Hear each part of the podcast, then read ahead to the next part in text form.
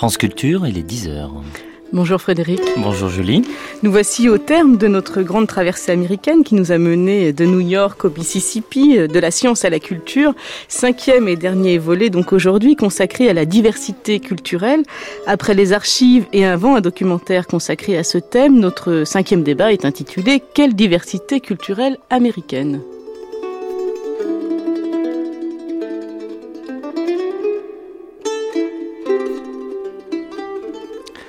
Il y a un paradoxe euh, que d'évoquer euh, l'idée de diversité culturelle lorsqu'on parle de l'Amérique. Qu'est-ce que la diversité culturelle en effet? Aux États-Unis, c'est d'abord une réalité, avec 40 millions de latinos, 35 millions de noirs, 12 millions d'asiatiques, 2,1 millions d'Indiens et peut-être selon les estimations entre 9 et 15 millions d'immigrés illégaux, l'Amérique est naturellement diverse. Vu d'Amérique, les États-Unis apparaissent donc comme, comme le pays le plus, le plus divers du monde. Vu du reste de la planète, la culture américaine est cependant synonyme de domination culturelle et de mise à mort des cultures nationales. À l'intérieur, la diversité des musées, des universités, des communautés frappe immédiatement.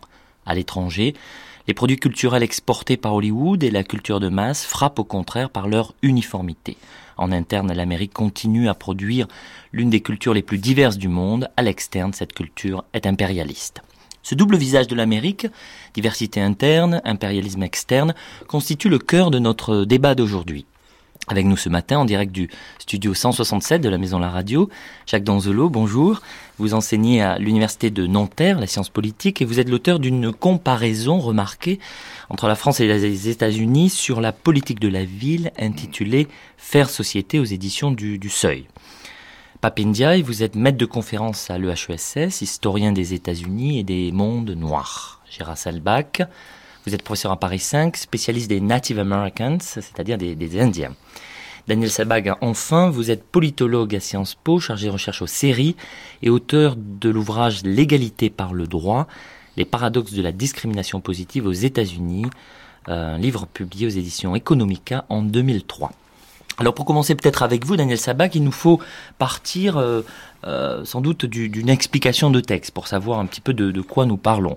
La notion de diversité culturelle a son histoire propre aux États-Unis et vous pourriez peut-être nous, en faire la, genèse pour nous, aider à comprendre d'où ça vient cette, cette idée de diversité culturelle dans le contexte américain? Cette idée de diversité culturelle, elle vient euh, d'une part, comme vous l'avez dit en introduction, d'une situation objective euh, les États-Unis sont un pays au peuplement extrêmement divers. Mais en même temps, ce que j'aimerais dire, c'est que cette diversité, euh, en fait, tout dépend de quel angle on prend pour, pour la regarder. Euh, vous avez dit effectivement que la population non blanche aux États-Unis est très importante. Il y a des Noirs, des, des Latinos, des Amérindiens. Mais si on prend par exemple la proportion de résidents américains nés à l'extérieur, elle est moins importante aujourd'hui qu'elle ne l'était entre 1860 et 1920. Aujourd'hui, elle est autour de 11-12%. Si on prend la diversité culturelle, qui est euh, notre objet aujourd'hui, il n'est pas absolument évident qu'elle soit plus grande aujourd'hui qu'il y a un siècle. Si on regarde les pratiques culturelles, les styles de vie, il y a un siècle, les clivages entre protestants, catholiques et juifs, ou bien les clivages entre les États du Nord et les États du Sud, étaient plus importants qu'ils ne le sont aujourd'hui. Donc quand on parle de l'Amérique comme pays de la diversité culturelle, c'est exact, mais à condition euh, d'avoir en fait une vision ethno-raciale de cette diversité culturelle et de considérer que s'il y a des latinos, s'il y a des noirs, s'il y a des amérindiens, donc on a la diversité culturelle. Et ça, c'est quelque chose de relativement récent. Au début du siècle, quand des auteurs comme Horace Callen ou d'autres théorisaient ce qu'on appellera par la suite le multiculturalisme, ils n'avaient pas du tout en tête ces groupes-là. Ils avaient en tête les immigrants européens, blancs, d'origine autre qu'anglo-saxonne, les italo-américains, les juifs. Pour Callen, les noirs s'inscrivaient dans un registre radicalement différent. Donc ce qui est singulier aujourd'hui, c'est qu'on utilise le vocabulaire de la diversité pour faire référence en réalité moins à la culture proprement dite qu'à une diversité ethno-raciale, me semble-t-il. Et comment est-ce qu'on est passé justement de cette idée du melting pot qui a été le grand, qui était la grande expression longtemps hein, pour caractériser les États-Unis au pluralisme, puis au multiculturalisme, enfin à la diversité culturelle? Est-ce qu'il y a eu, vous pouvez nous, nous, déchiffrer un peu le sens de ces expressions et comment elles ont évolué? Donc la notion de melting pot, c'est effectivement l'idée du creuset, c'est-à-dire qu'il y a une hétérogénéité du peuplement, mais cette hétérogénéité a vocation à être résorbée.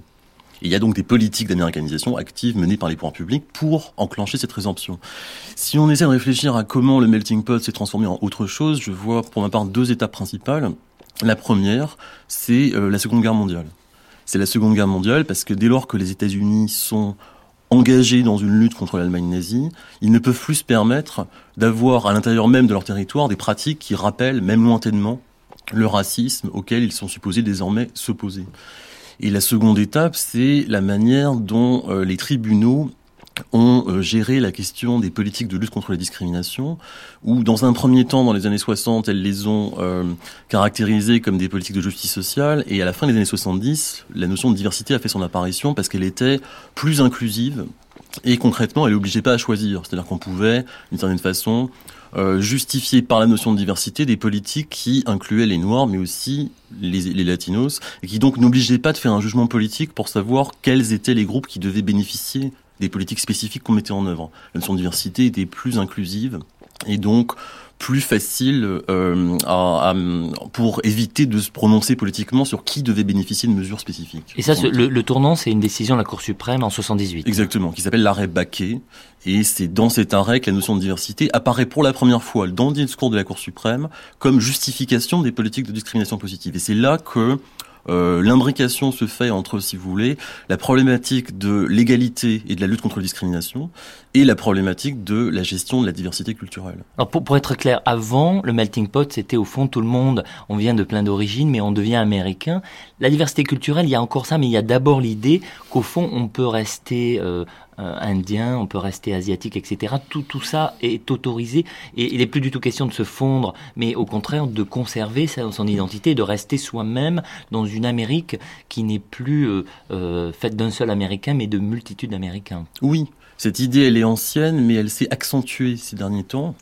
Et désormais, ce qui caractérise sans doute les États-Unis, c'est que cette diversité qui perdure est désormais considérée comme une valeur et comme une valeur qui distingue les États-Unis. C'est-à-dire c'est constitutif de l'identité nationale américaine que de pouvoir préserver son identité d'origine tout en étant un Américain, sans voir son américanité remise en cause pour autant. C'est-à-dire que, comme le disait une belle formule d'Anna Arendt, on n'est pas obligé, pour devenir citoyen, d'abandonner, de perdre ses bagages linguistiques, culturels, euh, en entrant aux États-Unis ou, ou en devenant américain. Absolument. Alors Papindia, vous êtes spécialiste de la question noire. Comment analysez-vous, comment analysez-vous la, montée en puissance de cette question de la diversité culturelle dans le contexte plus spécifique des, Noirs aux États-Unis? Le melting pot, dont euh, l'idéologie du melting pot dont parlait euh, Daniel Sabag tout à l'heure, euh, telle qu'elle émerge à partir du, début du XXe siècle, disons, elle excluait les Afro-Américains. Euh, la culture afro-américaine euh, pendant la première moitié du XXe siècle au moins était considérée avec dédain, y compris d'ailleurs par des intellectuels noirs qui estimaient que les Afro-Américains avaient perdu euh, les cultures d'origine d'Afrique sans trouver et sans construire aux Amériques des cultures propres. Et puis, les choses changent à partir euh, des années 60 et 70, moins sous l'effet, me semble-t-il, des politiques publiques que euh, sous l'effet des grands mouvements de mobilisation euh, associative du mouvement pour les droits civiques.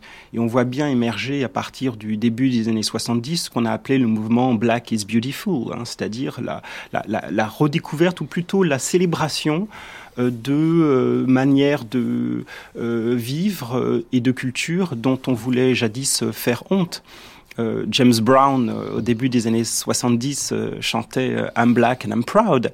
des termes qui paraissent un Je peu... suis fier. Voilà, un peu vieillis aujourd'hui, mais ça correspondait vraiment à la redécouverte et à la célébration euh, de euh, culture, euh, y compris de culture artistique, musicale en particulier, qui étaient auparavant confinés dans des modes d'expression qui étaient destinés à la population noire. D'un seul coup, aux États-Unis, les Américains découvrent et, s'intéressent à, une culture qui jusque-là était considérée avec, avec un certain mépris. Alors il y a un changement dans, dans, la perception, mais il y a un changement aussi dans les mots, Papindiaï, parce que vous avez employé dans votre intervention là le mot black, le, le, mot euh, noir, en, African American, différents termes pour ne rien dire de négro, euh, entre guillemets, qui est un mot que l'on trouve encore dans les journaux et les, même dans les discours de Kennedy, donc au début des années 60. Euh, comment est-on passé d'un mot à l'autre? Ça, ça a eu aussi un sens important, cette évolution. On trouve le mot de Negroes jusqu'à la fin des années 60. Il y a des grands ouvrages d'histoire urbaine à la fin des années 60, ceux de Ossowski Spear, qui parlent de la, des Negroes à New York et à Chicago. Et puis on voit bien comment le terme euh, est un terme euh, qui est un terme connoté, qui est tout à fait critiqué par euh, euh, King lui-même et un certain nombre de leaders euh, noirs américains à cette époque. Et c'est plutôt le terme de black qui, qui s'impose alors, jusqu'à être lui-même progressivement remplacé dans les années 80 par le terme de Afro-American ou plus spécifiquement d'Africain-Américain.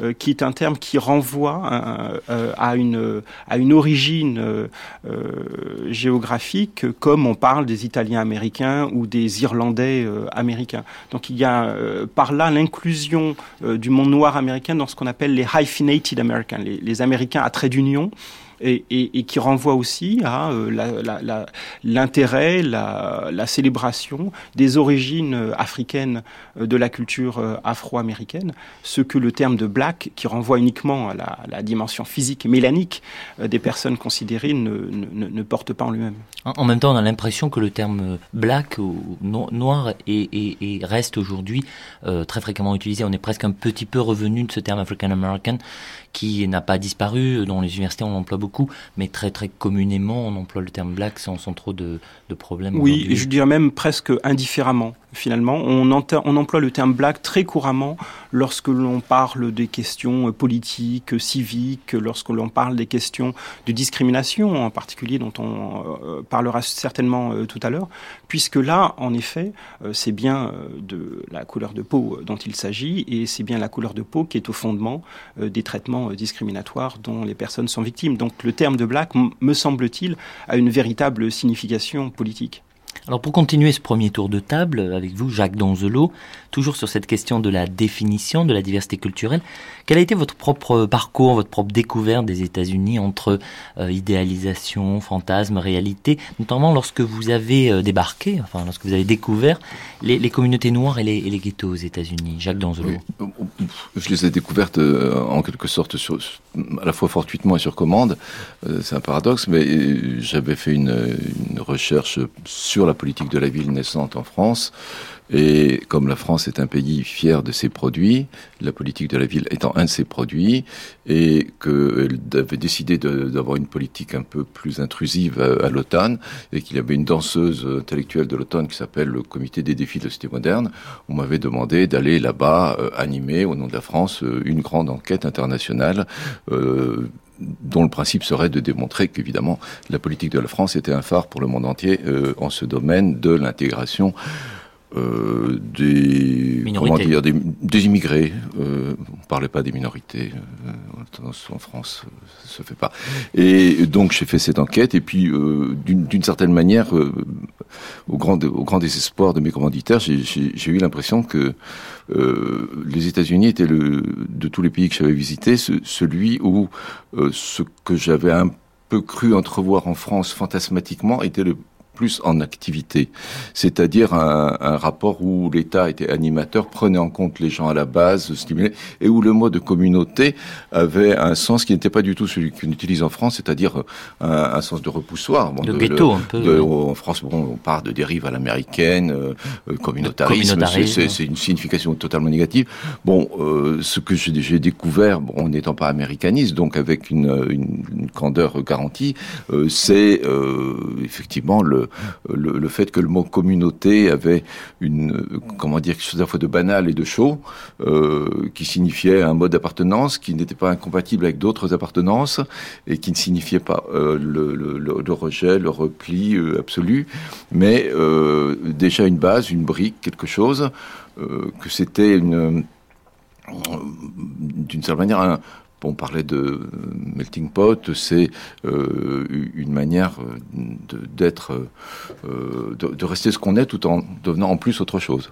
Et puis c'était faire société, au fond, comme ben, si vous oui, aviez, pour reprendre le titre de votre livre, c'est un peu comme si vous aviez euh, rêvé quelque chose en France et vous l'aviez trouvé dans la pratique aux oui, États-Unis, alors, alors, que la théorie. Vous ne me rendez pas service en disant ça, parce que euh, là, vous êtes perdu, le reproche. Oui. Non, c'est le reproche que qu'on qu m'a fait. On m'a traité pas vraiment, mais euh, un peu, on a laissé entendre que je, j'étais tombé dans le piège des États-Unis, comme alors que un, Français se doit de rester méprisant à l'égard de cette culture et euh, ou digne, dignement français. Bon, moi, je suis pas tombé coco, je pense pas l'être. Je suis plutôt un tempérament un peu trop ironiste, euh, mais mais là, il y avait quand même, il y avait dans euh, la manière de faire des euh, Américains s'agissant de l'agencement des communautés entre elles, de faire société avec des éléments très divers, bon, une sorte de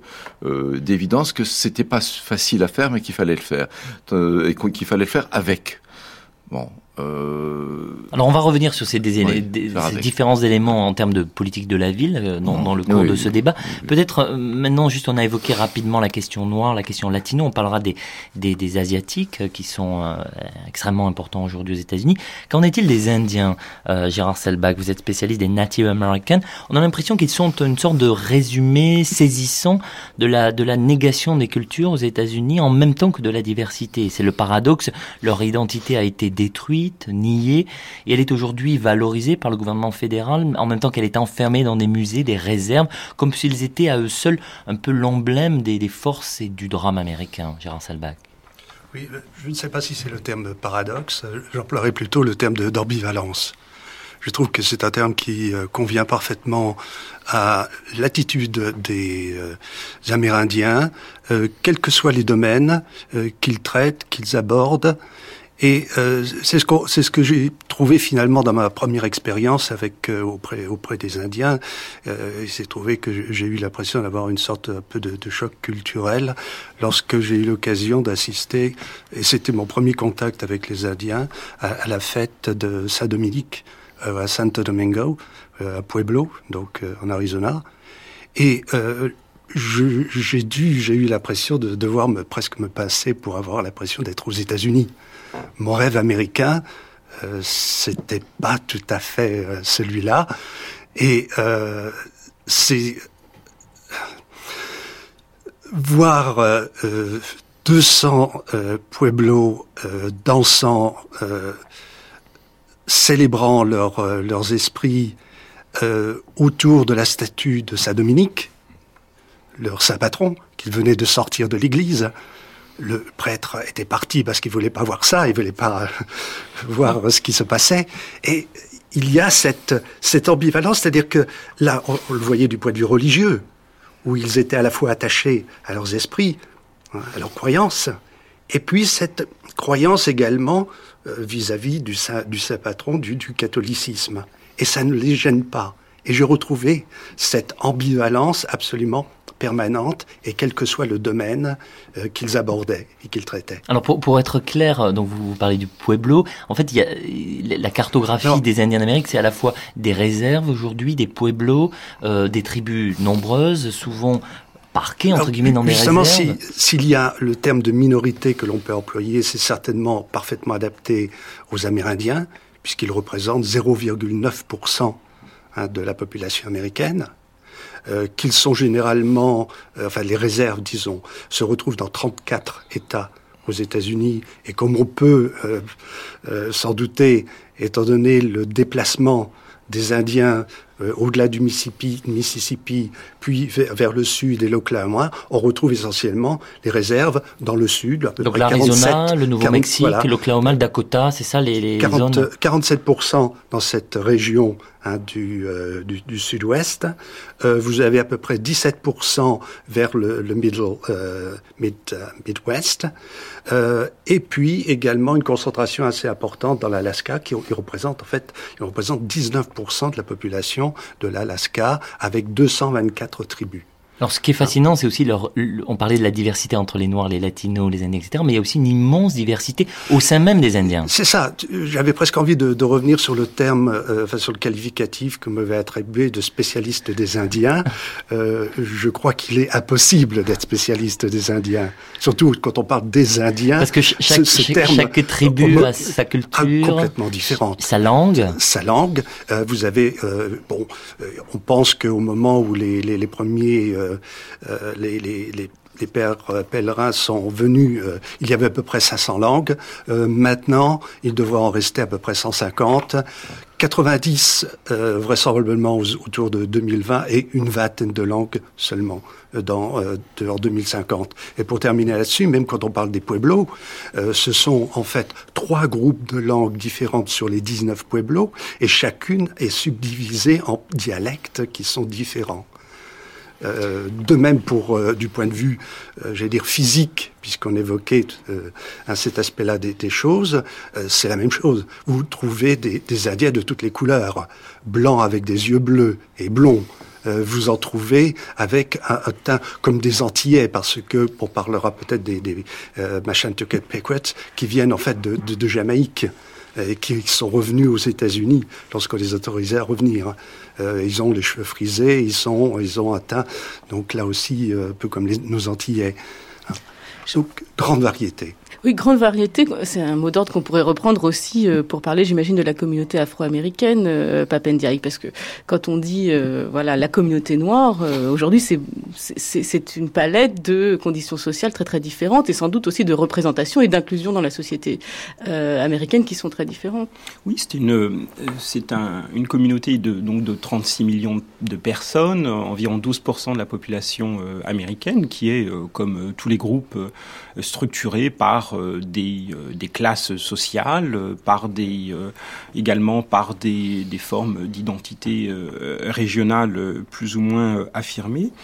il existe environ, on pourrait considérer qu'un tiers de cette population se situe dans le segment le plus inférieur, disons, et, et, sous le seuil de, de pauvreté, qu'un qu'un tiers peut être considéré dans un segment euh, euh, intermédiaire qui est celui euh, de la classe moyenne inférieure, si l'on veut, et puis un petit tiers qui peut être considéré comme celui d'une classe moyenne stabilisée, d'une bourgeoisie noire qui s'est nettement développée depuis les années 60 ou depuis les années 70, en, en, en lien d'ailleurs avec euh, les politiques euh, d'action affirmative qui ont, qui ont contribué à, à, stabiliser cette classe moyenne.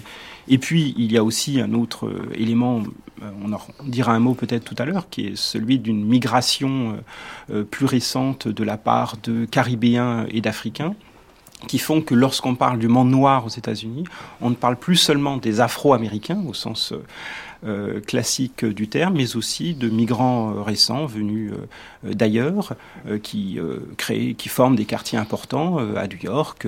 il y a des Little Sénégal, par exemple, dans les villes de la côte est, mais aussi des quartiers haïtiens, jamaïcains, etc et qui donc font de cette communauté-là un groupe qui est un groupe très divers, euh, avec d'ailleurs des, des, formes de tension euh, entre les uns et, les autres qui ne sont pas négligeables. Alors parce que moi je suis justement très française et comme Jacques Donzelot, euh, moi je, suis aussi euh, candeur garantie par rapport aux États-Unis. J'aimerais bien qu'on qu essaye de revenir sur la notion de, communauté dont vous parliez tout à l'heure Jacques Donzelot, puisque qu'est-ce que ça veut dire alors quand on parle de la communauté noire si en fait les gens sont très différents? Il y a aussi la question de la religion. Je pense qu'il y a différentes églises euh, noires, donc en fait ça veut dire quoi appartenir à la communauté noire aux États-Unis? Je, ne sais pas. il faudrait demander à un noir. Vous, vous avez à table. Euh, mais je vais être sérieux. Euh, le mot appartenir à une communauté, euh, pour ce que j'ai compris, aux États-Unis, on appartient toujours à plusieurs communautés. D'abord, celle du, de son ethnie, celle de son quartier, euh, celle de son sexe, euh, et même à la communauté des communautés qu'est les États-Unis.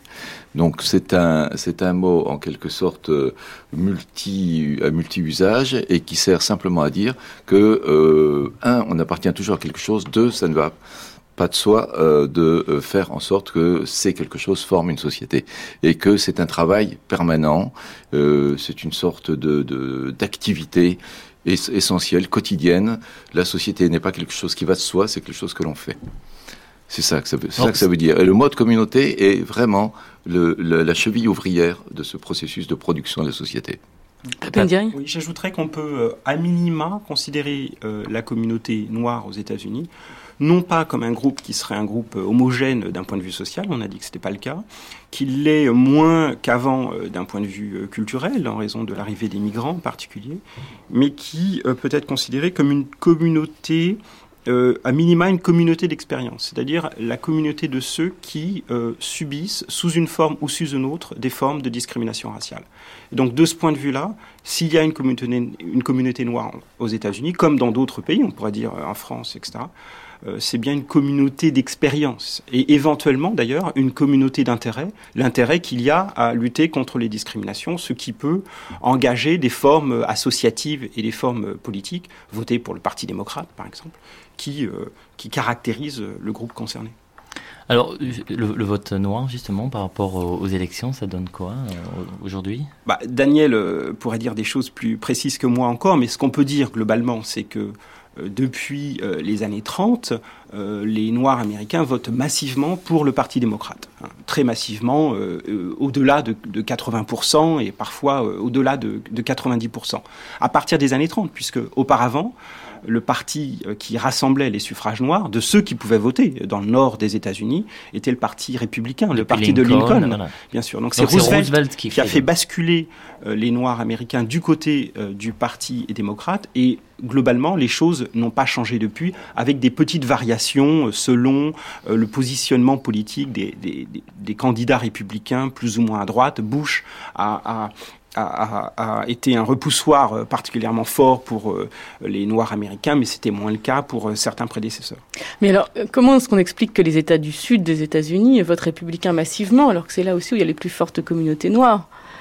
Les plus fortes communautés noires, c'est vrai, mais euh, dans l'État le plus noir, entre guillemets, qui est euh, la Caroline du Sud, on a un petit tiers de population afro-américaine. C'est le cas aussi euh, dans l'Alabama, le Mississippi, on tourne autour de 25 à 30% La Louisiane, c'est à peu près la même chose. Donc, ils ne sont pas majoritaires, sauf dans certains euh, comtés. Et par ailleurs, le découpage électoral est fait aussi pour euh, défavoriser euh, le poids politique des Noirs américains dans, le Sud et pour limiter leur influence. Et enfin, il faut ajouter que le taux d'inscription électorale des, des, Noirs est beaucoup, beaucoup plus faible que la moyenne nationale. Ils votent moins. Les pauvres votent moins en général aux États-Unis d'ailleurs. Et donc, de ce point de vue-là, leur influence politique qui est elle aussi limitée? Alors pour, pour commencer, euh, pour continuer avec un, premier un peu nœud euh, du débat et, point, un point central, euh, on, a l'impression qu'il y a eu un passage, et on, on l'évoquait hier dans, on évoquait cette problématique dans notre débat d'hier, le passage de la question sociale à la question raciale à un moment donné. Il y a, il y a un livre important de William Julius Wilson, un livre célèbre euh, publié en 1978, The Declining Significance of Race, qui montrait que la question de la race apparaissait de, moins en moins importante pour déterminer le, statut social et le niveau de vie que la question de la classe sociale. Euh, on, en est où aujourd'hui par rapport à cette question? Oui, le, livre de, Wilson est un livre euh, magnifique, important, mais l'auteur lui-même est, revenu sur ses analyses euh, dans les années 80 et, et 90, et euh, Wilson aujourd'hui dirait avec la plupart, je pense, euh, des sociologues, que la, race comme, euh, catégorie imaginaire hein, est une variable essentielle pour euh, analyser les inégalités sociales aux États-Unis. On ne peut pas se passer de cette variable, même si dans certains pays autres que les États-Unis, comme la France, on, met cette notion de côté, ce qui évidemment pose, à mon sens, des problèmes considérables. Aux États-Unis, c'est une, variable essentielle qu'il me semble difficile de, négliger. Et, d'une certaine façon, le livre de, Wilson, euh, The Declining Significance of Race, fonctionnait aussi comme une prédiction, si vous voulez. Hein, il avait aussi un aspect un petit peu performatif qui ne s'est pas tout à fait réalisé. Daniel Sabag sur cette question non, je souscris à ce qui vient d'être dit. Je pense que ce qui caractérise la situation américaine par rapport à la situation française, c'est que le mouvement contre les discriminations aux États-Unis ne s'est pas accompagné d'un mouvement contre les classifications raciales des personnes par l'État. En France, les deux sont quasiment indissociables. Aux États-Unis, euh, jusqu'à une période finalement très récente, personne n'a véritablement remis en cause le principe selon lequel l'État serait autorisé à classer les personnes. Il y a eu un référendum à ce sujet en Californie en 2003 qui s'est soldé par un échec, c'est-à-dire que ceux qui souhaitaient interdire au pouvoir public de classer les personnes racialement euh, ont échoué. Et euh, dans le contexte américain, les deux questions sont dissociées. Ce qui est particulièrement évidemment frappant euh, si l'on prend comme point de référence la position française, qui elle se caractérise par une imbrication totale entre les deux, les deux problèmes. Oui, je voulais rebondir là aussi sur, sur cette question. Ça concerne les, les tribus et la, la, définition de tribu, qui est une définition proprement raciale, puisqu'elle est basée en fait sur le blood quantum, sur la quantité de sang appartenant à cette tribu.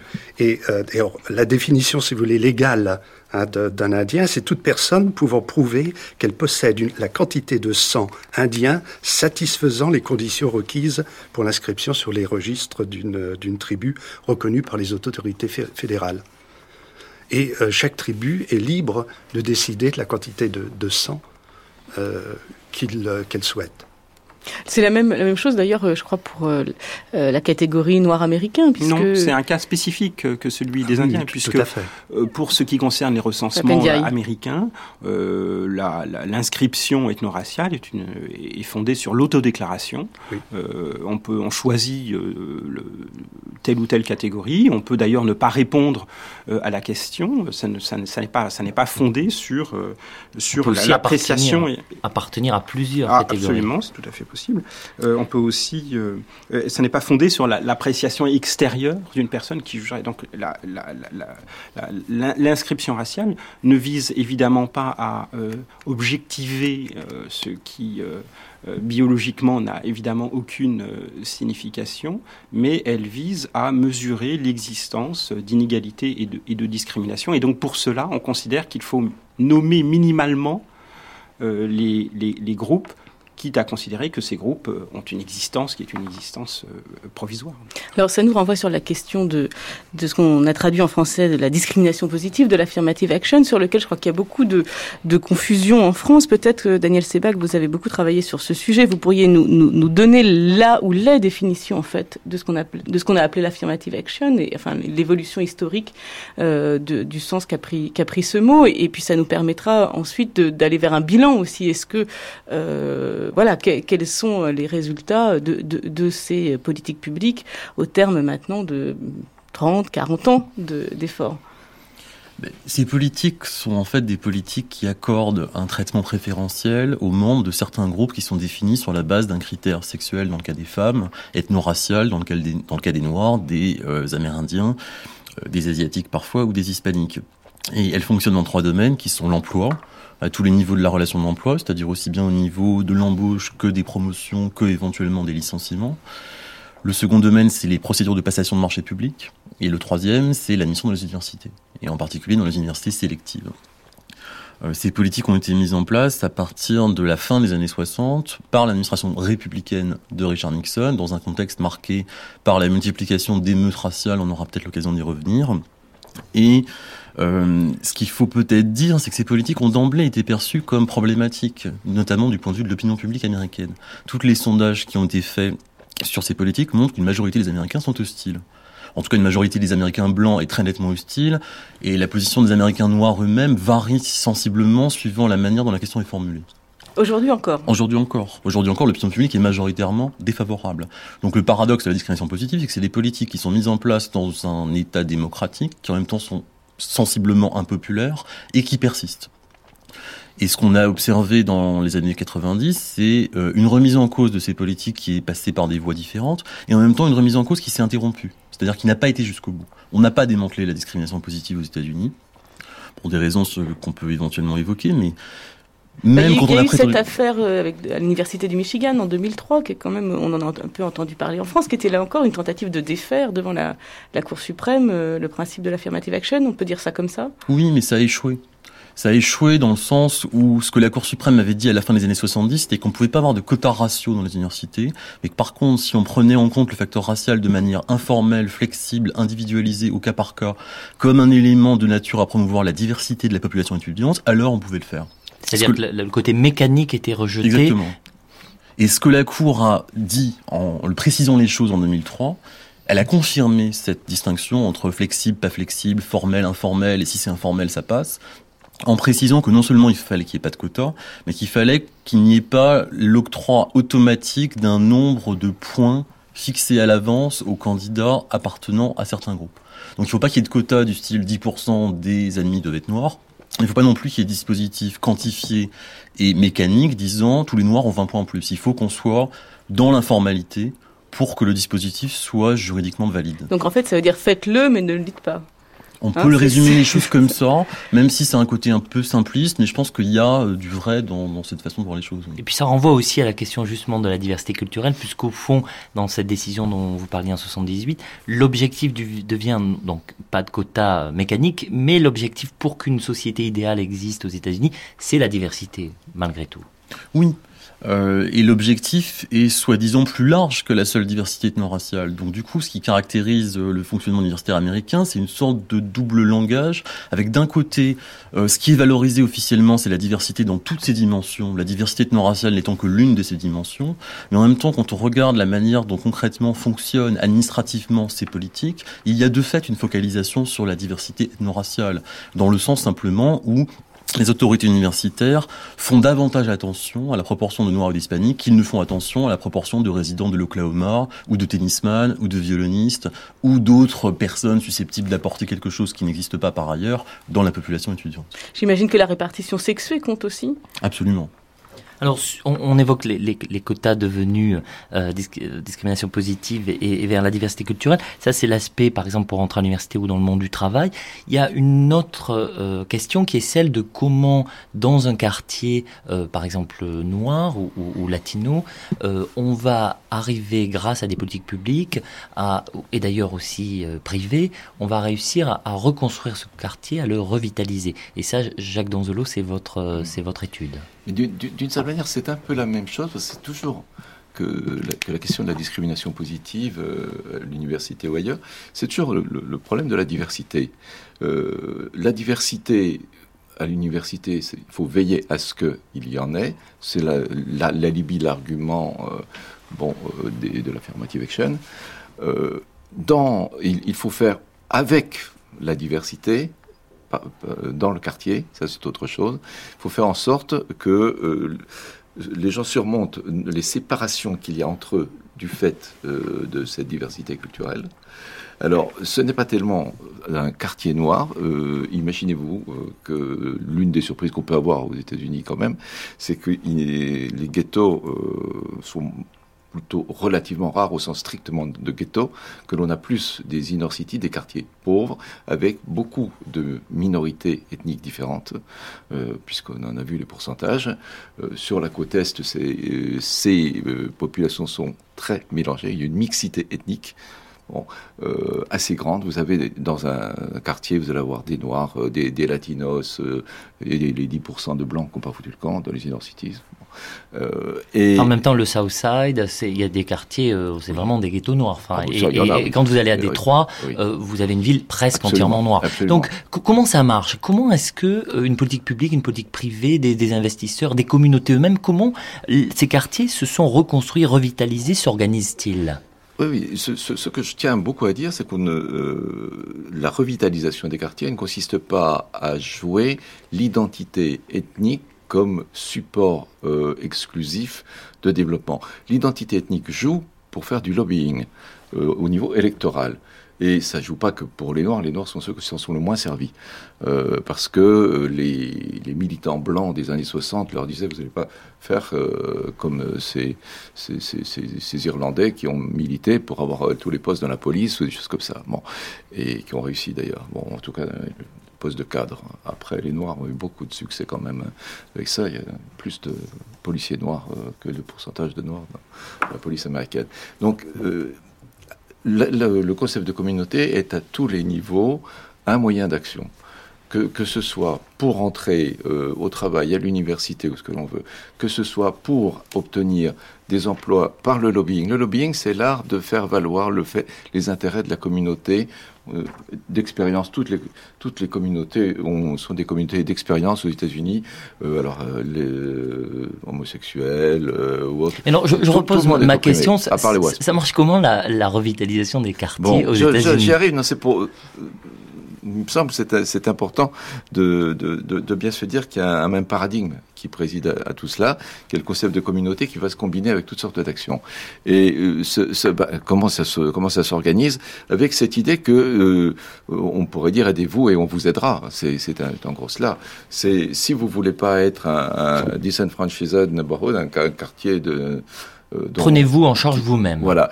Euh, prenez-vous en charge vous-même. Bon, vous avez des associations, vous avez surtout des prêtres. Hein, vous avez la religion et le grand, le, grand ciment euh, dans, dans, Surtout dans la communauté noire, en l'occurrence. Particulièrement. Bon, et à, partir de là, il existe une formule.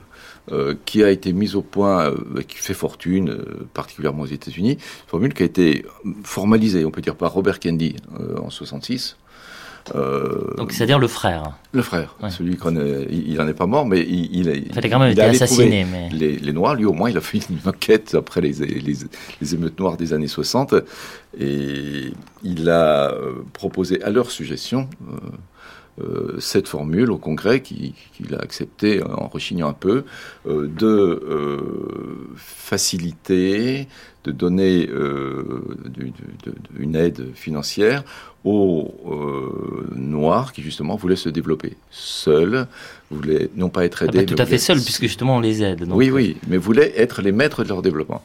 Ça a commencé comme cela. Et le, principe était euh, découper un quartier selon vos grés, euh, selon votre gré, faites en sorte qu'il soit assez grand pour que ça n'apparaisse pas comme un bureau d'aide sociale. Et puis, euh, bon, euh, faites des projets de développement économique. et ça, c'est le CDC notamment. C'est les corporations de développement, euh, Community Development Corporation. Ça n'a pas euh, beaucoup de signification. Ça a, ça a vivoté. Corporation, corporation, c'est une entreprise. Hein, bon, ça veut rien dire d'autre. Et, et le... en, même temps, c'est à but non lucratif. Donc, CDC, c'est toujours un but non lucratif, mais avec toujours une possibilité d'association avec des buts avec des magasins, avec des habitations, avec, des hôtels. la séparation entre le nom le non lucratif et le lucratif est purement stratégique, euh, l'essentiel étant le développement. Hein, et on, va répartir les rôles. mais pour, finir sur la question du, financement, cette formule qui n'avait pas eu grand succès en a eu beaucoup à partir de Carter qui lui a créé, a fait une chose inimaginable en Europe.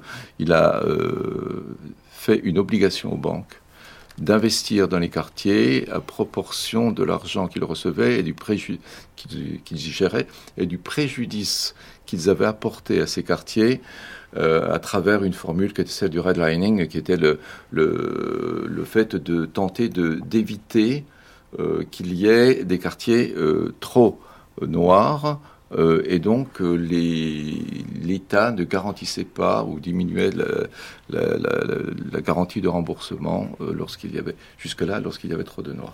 Alors nous allons revenir vers, vers 11 heures, nous aurons un documentaire qui, qui décrira le fonctionnement d'un CDC dans le South Bronx, on, aura un documentaire qui évoquera ces communautés, donc on, on, on, arrête sur ce, sur ce point, mais il est important, on essaiera de suivre l'évolution d'un quartier, comment il se revitalise à travers ces, dispositifs. Peut-être pour, pour avancer dans ce débat. Euh, on, a parlé tout à l'heure de, la question noire. On a longtemps d'ailleurs analysé l'Amérique en noir et blanc autour de cette séparation entre une majorité de, blancs et une minorité de noirs. Depuis les référendums récents euh, des années 2000, par exemple, la première minorité est aujourd'hui latino, 14% euh, d'hispaniques contre 12% de noirs.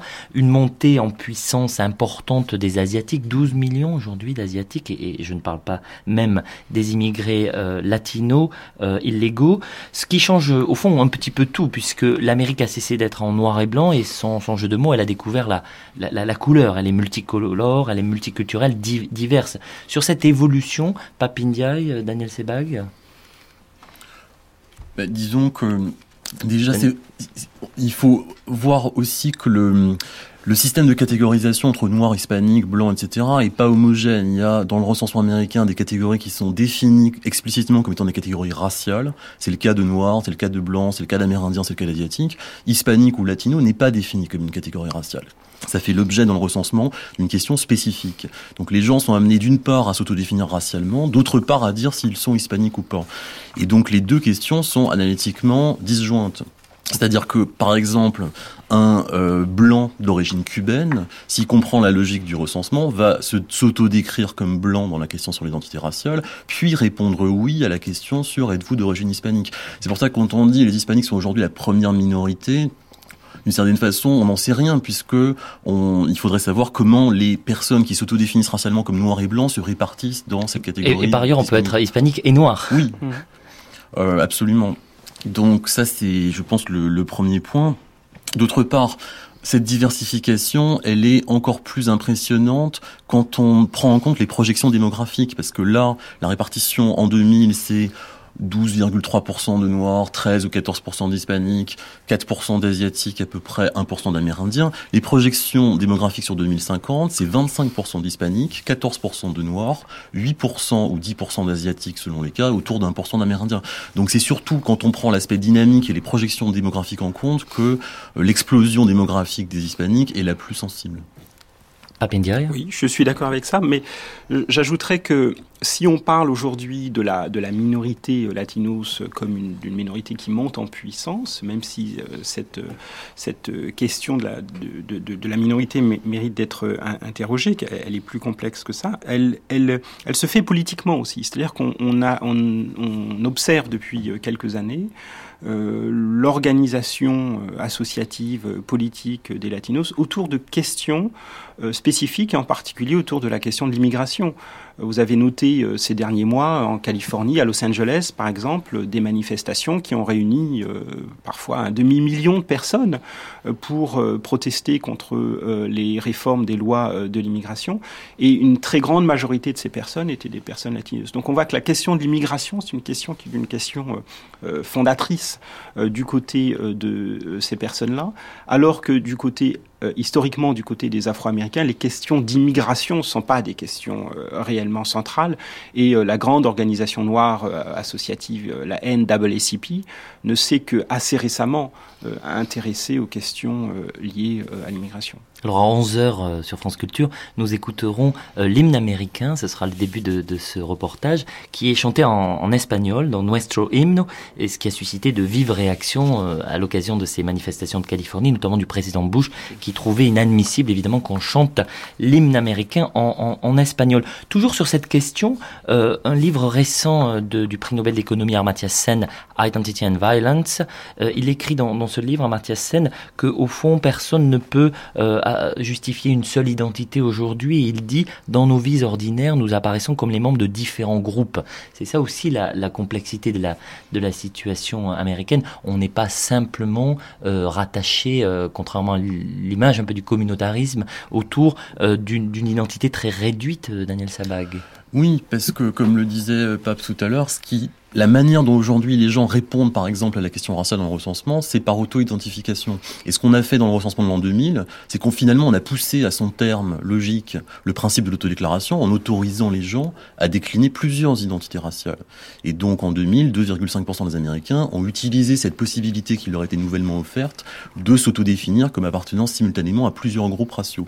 Et donc, ça a nourri toute une série de débats assez passionnants sur la question de savoir si cette euh, cette prédominance nouvelle de considération, de reconnaissance et de considération expressive dans l'appareil euh, statistique n'allait pas finalement perturber le fonctionnement de l'administration des politiques publiques. Parce que si ce qui vous intéresse, c'est de savoir comment lutter contre la discrimination, vous avez plutôt intérêt à ce que la population se répartisse en groupes qui sont mutuellement exclusifs. S'il y a des gens qui sont à la fois noirs et blancs, ou noirs et hispaniques, ou noirs et autre chose, la question devient comment est-ce qu'on les comptabilise du point de vue des politiques publiques. Et donc il y a toute une série de prédictions catastrophistes disons, dès lors que les gens peuvent décliner plusieurs identités, est-ce qu'on va encore pouvoir faire fonctionner rationnellement d'un point de vue administratif des politiques publiques qui, elles, sont fondées sur l'idée que les gens euh, euh, appartiennent à un groupe et un seul.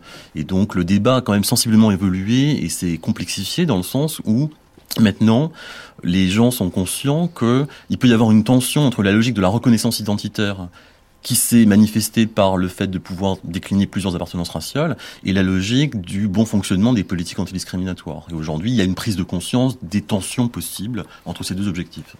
Alors, peut-être dernière partie de, ce débat, pour, pour la France, pour l'Europe, tout ça a, des conséquences. Euh, on, pourrait faire une lecture de la montée en puissance de cette euh, diversité culturelle aux États-Unis, du concept et, de la pratique, et évidemment des, des, éléments ethniques de cette population. Par rapport à l'Europe, c'est au fond aussi un peu un éloignement face par rapport à la tradition européenne. La diversité culturelle est aussi une tentative d'inventer une sorte de nouvel universalisme à l'américaine au fond contre ou au moins différent de la, de la tradition européenne. Comment est-ce que vous, vous percevez cette, cette problématique?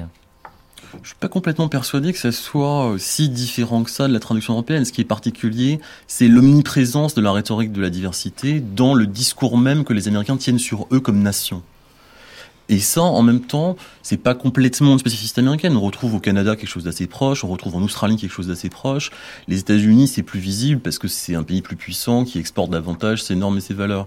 Il me semble que s'il y a une caractéristique, c'est celle-là. Je suis pas persuadé que ça aille dans le sens d'une opposition vis-à-vis du modèle L'Amérique jusqu'à présent, c'était d'abord une population d'immigrés venus d'Europe et qui s'étaient, qui avaient fui, euh, euh, enfin longtemps. Aujourd'hui, c'est essentiellement euh, des latinos qui viennent euh, s'installer très massivement des Mexicains, beaucoup de, de, de populations asiatiques. Donc c'est une, une, un spectre très différent. C'est vrai, mais en même temps, ce qui est intéressant aussi, c'est le fonctionnement cyclique des politiques migratoires américaines. Pendant très longtemps, jusqu'aux années 20, la législation sur l'immigration était assez ouverte. Puis il y a eu quand même 40 ans de quasi-interruption de l'immigration, d'interruption totale pour les asiatiques et presque totale pour les immigrés euh, autres qu'anglo-saxons entre 1924 et 1965. Et c'est seulement depuis 30 ou 40 ans qu'on a un dispositif à nouveau extrêmement libéral et que les États-Unis s'autodéfinissent comme le pays de la diversité. Il n'est pas complètement exclu qu'on assiste à d'autres cycles dans l'avenir.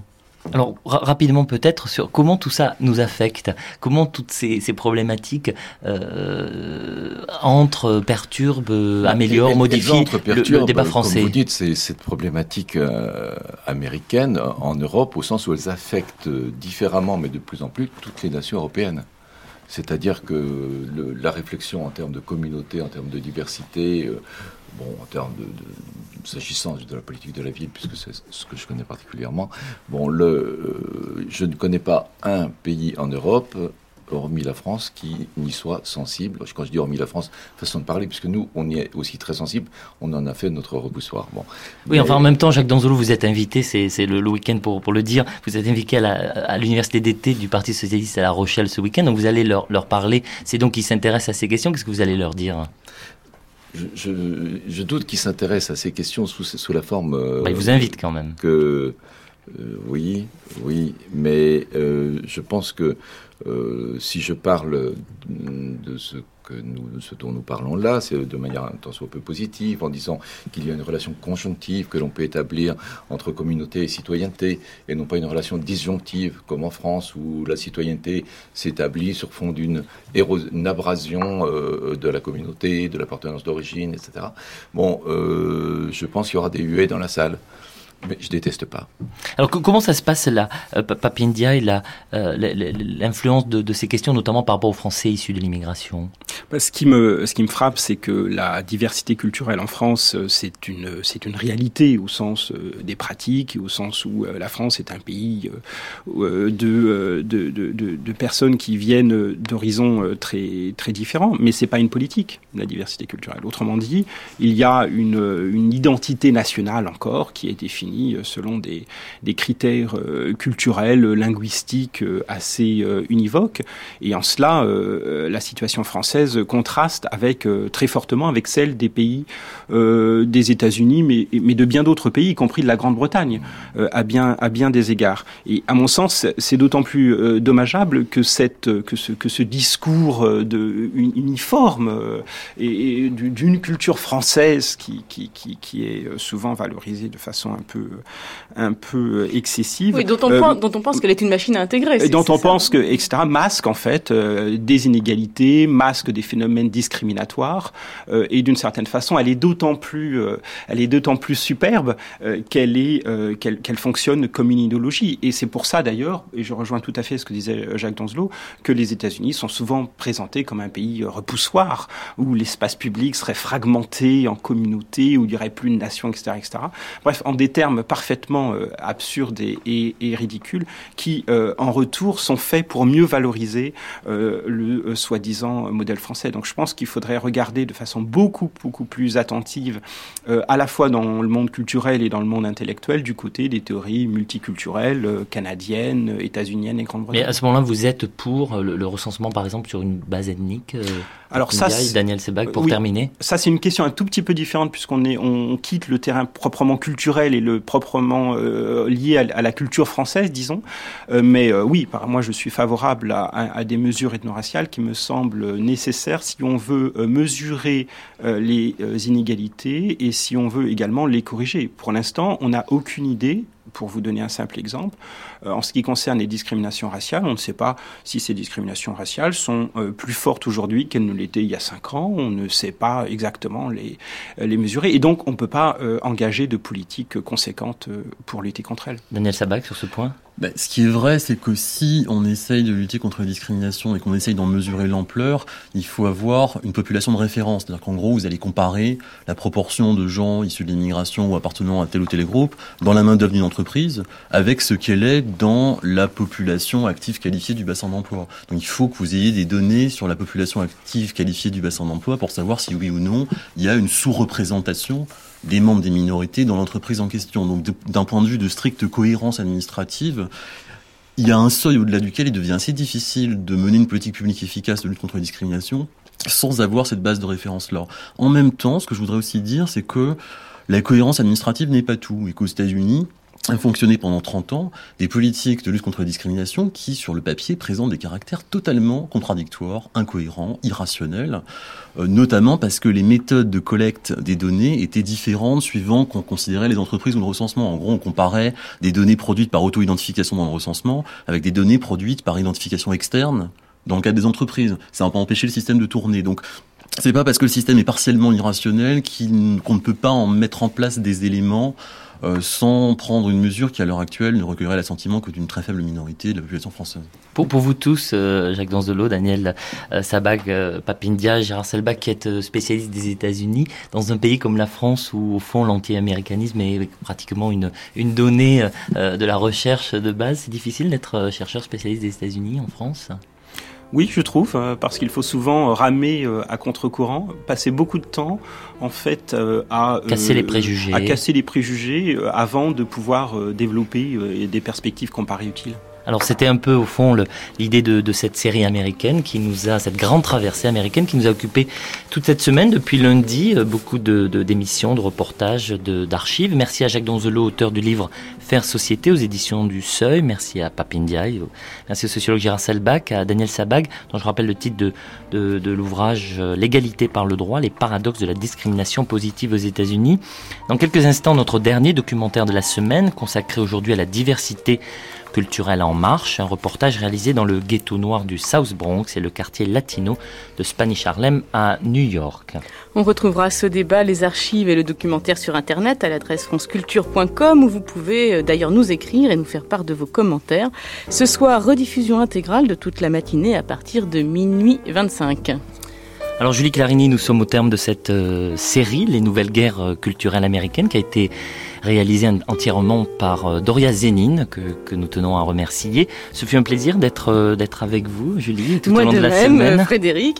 Euh, J'espère qu'on aura un petit peu réussi, justement, pour les auditeurs de France Culture, à rendre aux États-Unis une part de leur exotisme. Puis moi qui ai fait ma première expérience américaine cette année, c'est d'abord ça qui m'a frappé. Effectivement, les Américains ne ressemblent pas autant qu'on euh, qu'on le croit, et donc il faut comprendre qu'on pénètre dans une autre société avec quasiment un fossé anthropologique, je crois. Et alors, Julie, comme première expérience, c'était le Mississippi Jackson, ce qui évidemment... C'était assez radical comme première expérience. Lundi, on vous retrouve sur France Culture, euh, Julie, dans une nouvelle émission Oui, une émission de débat, une émission quotidienne de débat qui aura lieu de 17h à 18h tous les jours, qui s'intitulera Du grain à moudre et que je vais animer avec Brice Couturier.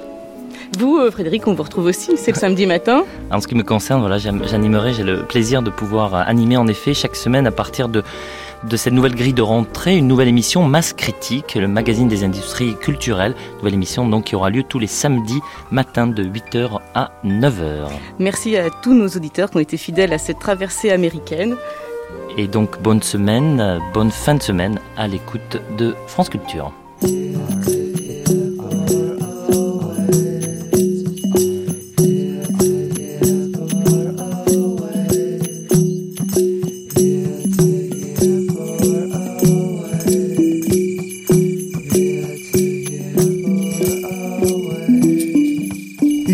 S'évader, de réfléchir, le temps de rêver, autrement.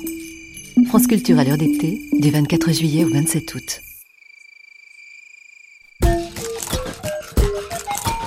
Dix écrivains étrangers, dix parcours, une multitude d'univers, dix écrivains et à travers leur voix, un regard sur la réalité de leur pays, les rapports entre l'histoire et le présent, leur propre histoire et celle à laquelle ils appartiennent.